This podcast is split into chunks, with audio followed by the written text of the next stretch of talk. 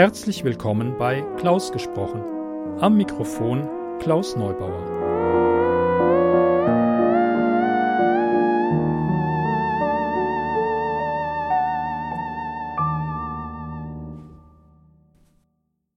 Hallo, schön, dass ihr meinen Podcast eingeschaltet habt. Vor einiger Zeit habe ich überlegt, wie es mit dem Podcast eigentlich weitergehen soll. Also habe ich eine Leserumfrage gemacht. Eine Leserumfrage, prima. Eine Hörerumfrage. Das heißt, ich habe einen Hörer angeschrieben, Herrn Steffen M. aus L., und gefragt, ob er Vorschläge hätte. Nach relativ langer Zeit bekam ich eine Antwortmail mit dem Hinweis, dass ich ihm mit meiner Frage verdammt viel Kopfzerbrechen bereitet hätte, und er hat mir Kürzestgeschichten empfohlen.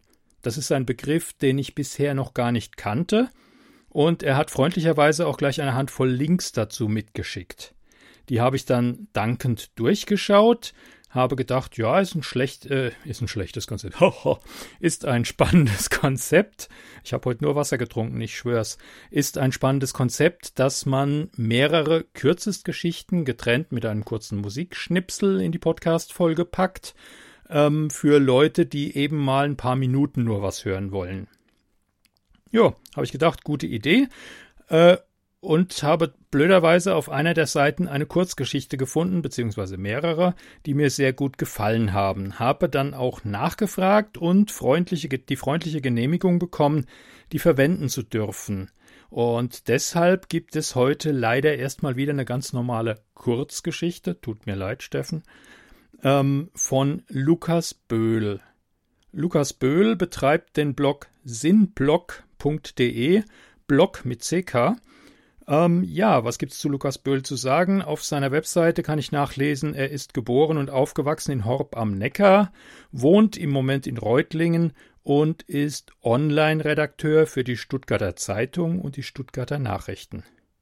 Äh, zu seinem Blog schreibt er selbst, den Blog habe ich gestartet, weil ich nicht wollte, dass meine Texte im Nirvana meines PC-Speichers verschwinden. Hiermit gebe ich Ihnen die Möglichkeit, gefunden und gelesen zu werden. Außerdem schreibe ich hin und wieder hoffentlich praktische Ratgeber rund um das Texten, Schreiben und Lesen an sich. Ja, also recht herzlichen Dank an Steffen für den Tipp. Demnächst gibt's dann Kürzestgeschichten. Und natürlich ein ganz besonderer Dank an Lukas Böhl für die Geschichte. Und schaut doch bitte mal auf seinem sinnblog.de vorbei. Da gibt's ein paar ganz nützliche Ratgeber und sehr viele sehr schöne Geschichten. Okay, und jetzt viel Spaß mit der Kurzgeschichte.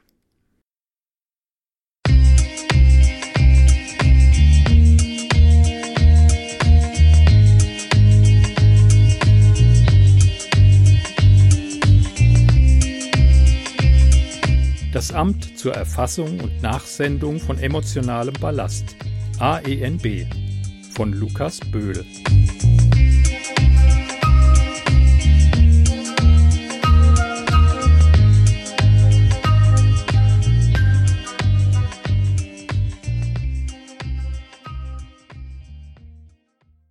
Es war Nacht. In letzter Zeit war es immer Nacht, wenn ich wach war. Mein Biorhythmus war vom vielen Reisen völlig durcheinander und mein Ziel so entlegen, dass ich lange Strecken in klapprigen Bussen zurücklegen musste, um dorthin zu kommen. Die Busfahrten nutzte ich, um zu schlafen, denn nachts an den Haltestellen musste ich wach bleiben, um den Anschluss nicht zu verpassen.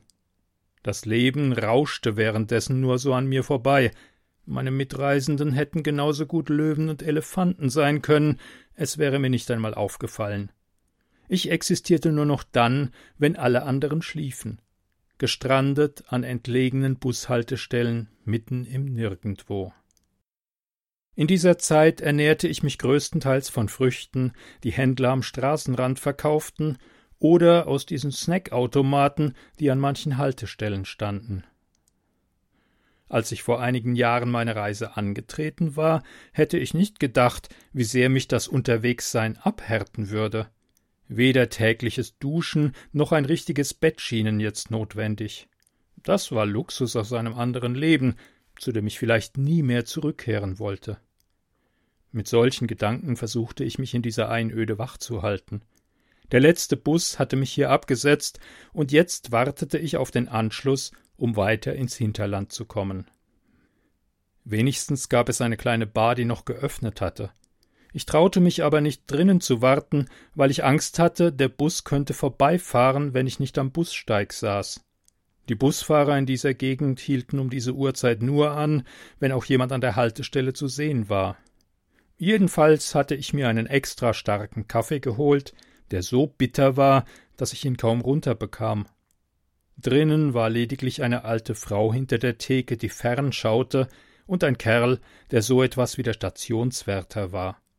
In der Zwischenzeit war er mit einem Besen und einer Schaufel nach draußen gekommen und fegte den Parkplatz.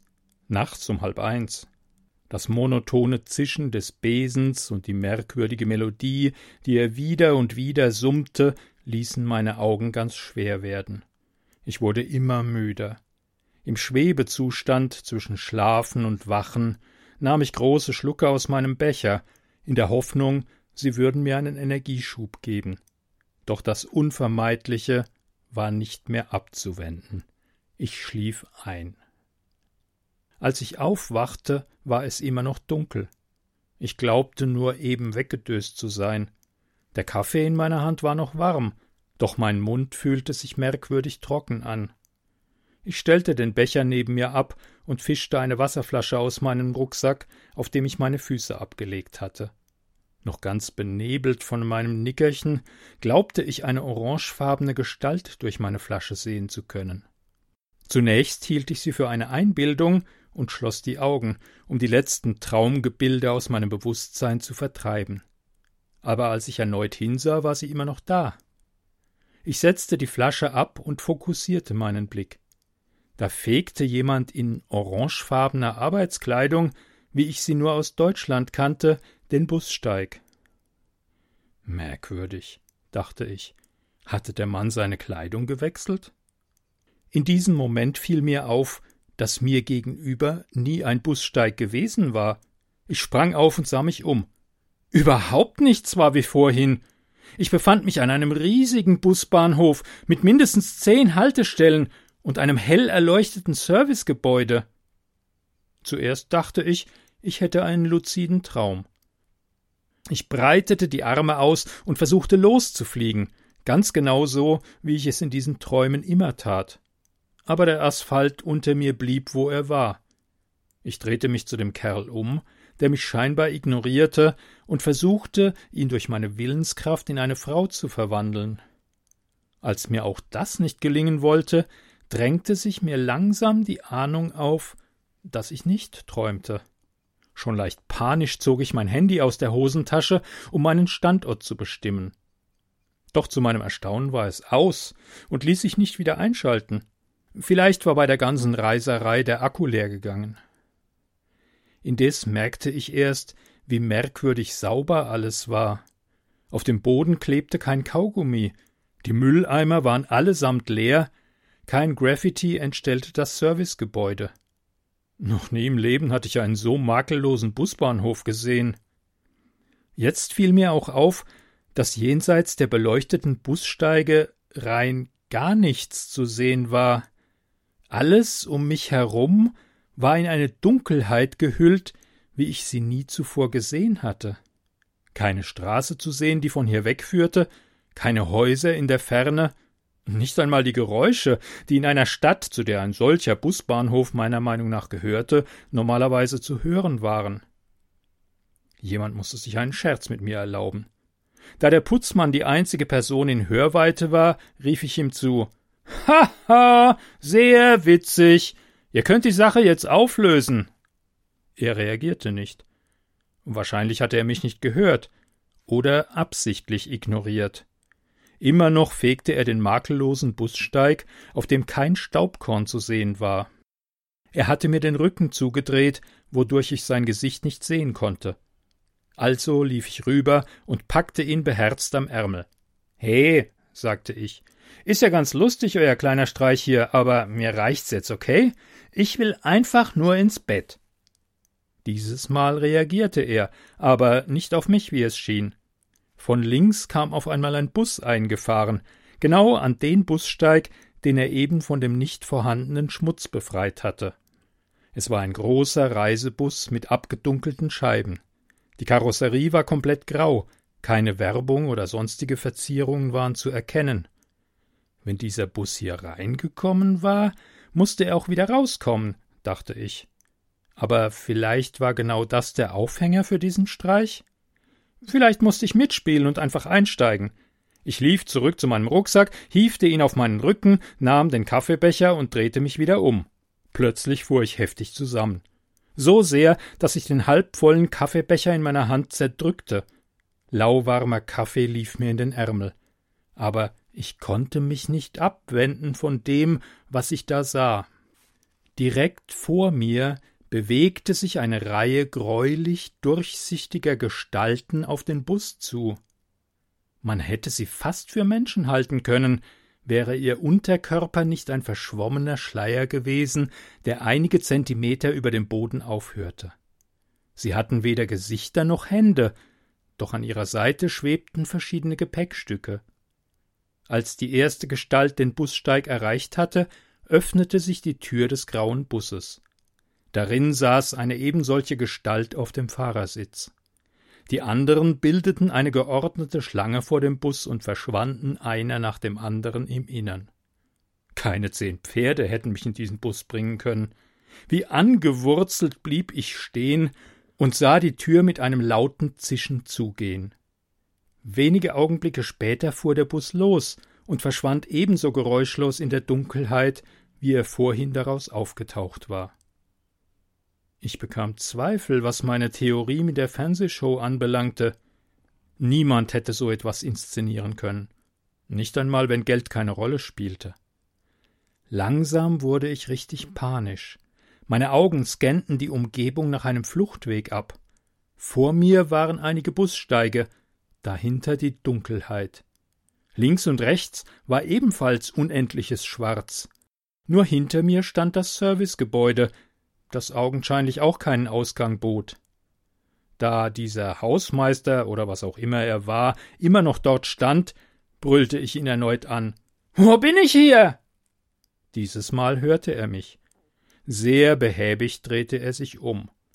Da sah ich, dass auch er eine graue Gestalt war, sein Gesicht kaum mehr als ein weißer Fleck. Er hob den Ärmel seiner orangefarbenen Jacke und deutete in Richtung des Gebäudes hinter mir.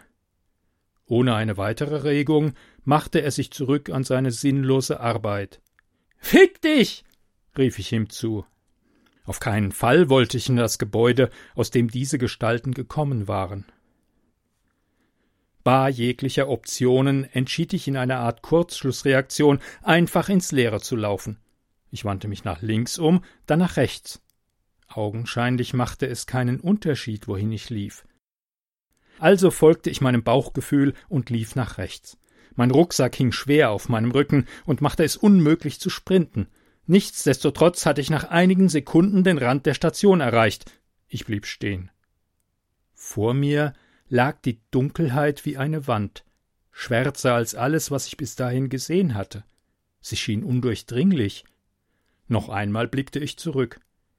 Die Szenerie hatte sich nicht verändert. Außer mir und dem schwebenden Klamottenhaufen war niemand zu sehen. Der Bus war auch durchgekommen, sagte ich mir, tat drei Schritte zurück und sprang los. Es wurde finster, doch zu meinem großen Erstaunen lief ich. Meine Füße konnte ich nicht mehr sehen, doch ich hatte festen Grund unter mir. Dann erschien plötzlich ein grauer Schatten in der Ferne. Ein Licht vielleicht. Ich zog das Tempo an und lief darauf zu. Einige Sekunden später spuckte mich die Dunkelheit aus und ich konnte wieder sehen. Völlig außer Atem sackte ich unter dem Gewicht meines Rucksacks auf dem Boden zusammen, um durchzuschnaufen. Mir war egal, wo ich war. Hauptsache nicht mehr dort. Als ich wieder einigermaßen Luft bekam, sah ich auf. Verdammt! Wie ist das möglich? schrie ich. Ich war wieder auf eben jenem Busbahnhof, von dem ich geflüchtet war. Ich befand mich jetzt auf der anderen Seite. Dort fegte immer noch diese Gestalt den Bussteig, das Servicegebäude war so verlassen wie zuvor. Nein, schrie ich, das ist nur ein Traum. Unter vollem Getöse rappelte ich mich auf, machte auf der Stelle kehrt und lief erneut in die Finsternis. Nach einigen Metern konnte ich wieder den grauen Schatten sehen. Dieses Mal wollte ich denselben Fehler nicht begehen, also änderte ich die Richtung und lief nach rechts. Eine ganze Weile irrte ich durch die Dunkelheit, ohne die Hand vor den Augen erkennen zu können. Ich beschloss erst dann aufzuhören, wenn mich meine Beine nicht mehr tragen konnten. Die Dunkelheit schien sich unendlich weit in alle Richtungen auszudehnen. Ich lief und lief und lief, bis sich endlich in weiter Ferne zwei Lichter abzeichneten. Wie zwei Augen durchdrangen sie die Schatten. Da merkte ich plötzlich, dass sie mit rasanter Geschwindigkeit auf mich zusteuerten. Ich blieb stehen und lauschte. Es waren Motorgeräusche, das Schleifen von Reifen auf einem harten Untergrund und dann eine dröhnende Hupe. Der Bus! Ich geriet in Panik und drehte vor lauter Verunsicherung um. Ich lief so schnell es ging, doch er kam immer näher. Das Licht der Scheinwerfer fühlte sich warm auf meinem Nacken an. Noch einmal holte ich das letzte aus meinen Beinen heraus, doch ich spürte, dass nicht mehr viel Zeit bis zur Kollision blieb. Es war zwecklos. So schnell konnte ich gar nicht laufen. Mitten im Lauf hielt ich an, drehte mich um und sah den zwei riesigen Scheinwerfern entgegen. Stopp! rief ich so laut es ging und hielt die Hand schützend vor mich, als könnte ich das Ungetüm damit stoppen. Es war zu spät. Im nächsten Moment war alles gelb, dann hörte ich einen Schlag und prallte heftig auf dem Boden auf. Totales Chaos. Irgendwo in der Dunkelheit hörte ich ein leises, ungleichmäßiges Schreibgeräusch, dann ein lautes Klacken, Tippen, schließlich eine Stimme. Herr Bö. Wer? Was? Herr Bö. Ich? Herr Bär. Ich. Das bin ich. rief ich plötzlich.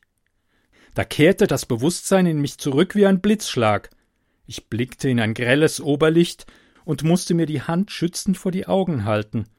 Als mein Sehsinn allmählich wieder zurückkehrte, erkannte ich die große Scheibe vor mir und dahinter Nein, bitte nicht. Die Bushaltestelle. Ich sprang auf und sah mich um. Tatsächlich, ich hatte auf einem der an der Wand festgebohrten Sitze gesessen. Mein Rucksack war direkt neben mir.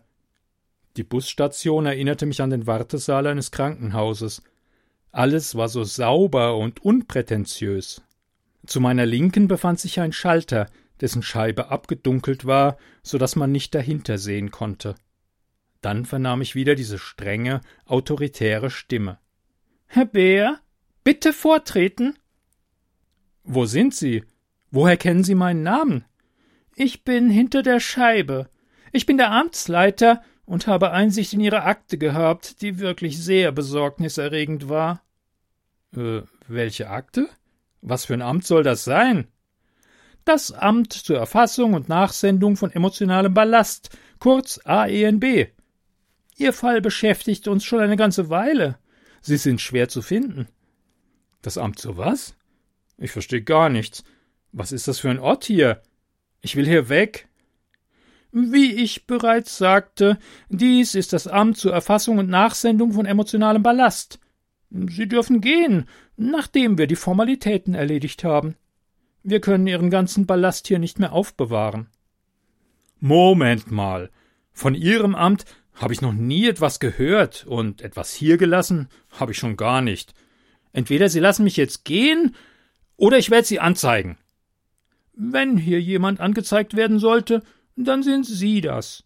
Seit Jahren sind Sie auf Reisen und werfen Ihre Probleme ab wie Schuppen. Während die meisten anderen Menschen irgendwann zur Vernunft kommen und nach Hause zurückkehren, um sich ihren Ängsten zu stellen, laufen Sie einfach weiter davon. Aber wir können Ihren Ballast hier nicht länger aufbewahren. Es ist an der Zeit, dass Sie ihn mitnehmen. Solche Fälle wie der Ihre häufen sich leider in letzter Zeit. Wir sind ständig an der Auslastungsgrenze. Daher die Härte des Vorgehens. Wir bitten die Unannehmlichkeiten zu entschuldigen, weisen jedoch darauf hin, dass derlei Maßnahmen in gewissen Sonderfällen zulässig sind. Da wir das nun geklärt hätten, würde ich Ihnen gerne Ihre Besitztümer zurückgeben. Meine Besitztümer? Ich habe es Ihnen doch eben schon mal gesagt. Ich bin noch nie hier gewesen. Und bis auf eine Uhr habe ich auf meinen Reisen noch nie etwas verloren. Ganz davon abgesehen, was ist das überhaupt für ein Ort hier? Es gibt keinen Zugang und keinen Ausweg. Wie bin ich hier gelandet? Dies ist das Amt. Ja, ja, ich weiß, das Amt zur Blablabla. Das erklärt gar nichts. Sie wurden von einem unserer Busse her befördert. Das Amt befindet sich außerhalb des menschlich wahrnehmbaren Raumes, wie die verdrängten Sorgen, die bei uns landen. Es ist aber auch genauso real. Warum zeigen Sie sich dann nicht, wenn Sie so real sind? Es ist mir nicht gestattet. Ach, was Sie nicht sagen. Und? Kennen Sie auch Gott oder den Teufel oder den Scheiß Weihnachtsmann? Keiner dieser Herren ist mir bekannt. Könnten wir nun fortfahren? Wenn ich dann gehen darf. Selbstverständlich. Wir sind schließlich kein Gefängnis. Im Einzelnen liegen zur Abholung bereit. Existenzangst, Zukunftsangst, die Bürde einer gescheiterten Beziehung, ein Halt, sparen Sie sich das. Ich nehme Sie alle in Ordnung. Ich will nur schnell weg. Sie verzichten auf die Aufzählung der einzelnen Posten? Ja, wie Sie wollen. Dann benötige ich nur noch eine Unterschrift von Ihnen. Neben dem Schalter öffnete sich plötzlich eine kleine Schiebetür, aus der ein Tablet, das an einem schwarzen Metallarm befestigt war, gefahren kam. Ich trat darauf zu und sah mir das Dokument an, das ich unterzeichnen sollte. Es waren einige bis auf den letzten Zentimeter vollgedruckte Seiten, die zu lang waren, um sie komplett durchzulesen. Ungeduldig scrollte ich ans Ende des Dokuments und unterzeichnete mit meinen Initialen. Dann klemmte ich den Stift in die Halterung am unteren Ende und sah zu, wie das Ding wieder in der Wand verschwand. Ausgezeichnet, stellte der Amtsleiter zufrieden hinter seiner Scheibe fest. Dann können wir Sie ja nach Hause schicken. Wir haben extra einen ganzen Bus für Sie reserviert. Stellen Sie sich das mal vor. Wie nett von Ihnen, Plötzlich tat sich eine Tür an der Wand auf, die zuvor nicht da gewesen war. Vorsichtshalber trat ich einen Schritt zurück. Einen Augenblick später kam eine ganze Armada von grauen Gestalten herausgetreten und versammelte sich im Wartesaal. Das alles war mir nicht geheuer. Ich wich immer weiter zurück, bis ich mich hinter einen Automaten quetschen musste, um keinen dieser Geister zu berühren. Etwas sagte mir, dass eine Berührung nicht gut enden würde. Irgendwann brach der Strom ab. In der Halle war nun kein Platz mehr zum Stehen. Dann ertönte wieder die Stimme des Amtsleiters. Sehen Sie, Herr Bär, deswegen haben wir Sie hergeholt. Unsere Lagerräume drohten aus allen Nähten zu platzen. Und nun? Bereit machen zur Abfahrt? Draußen auf dem ersten Bussteig fuhr ein langer grauer Bus ein.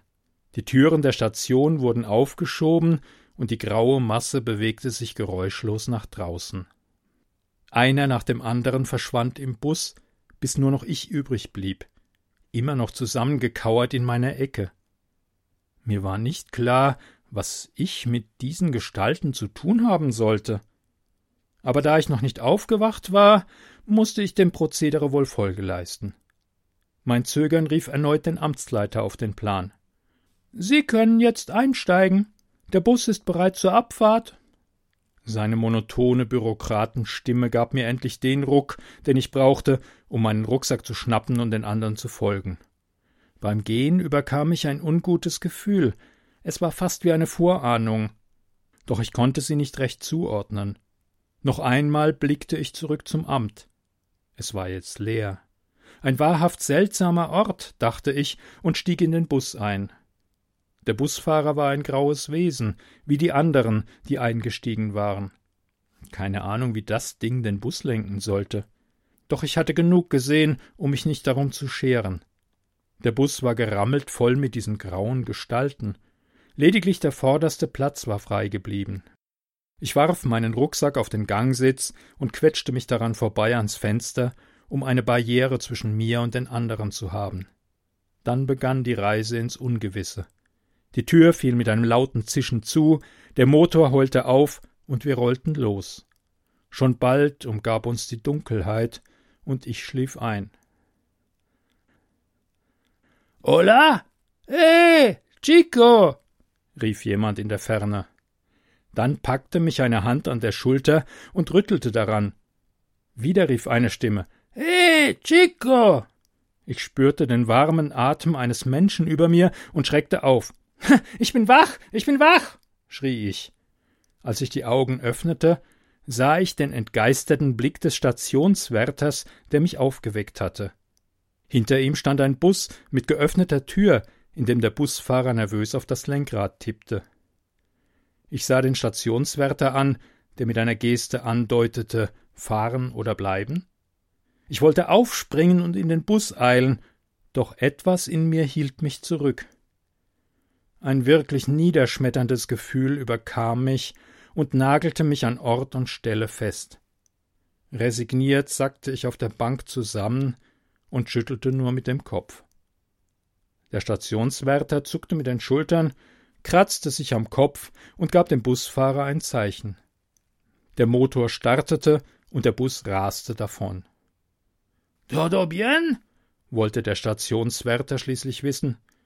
Si, gracias. Voy a casa. Ich gehe nach Hause.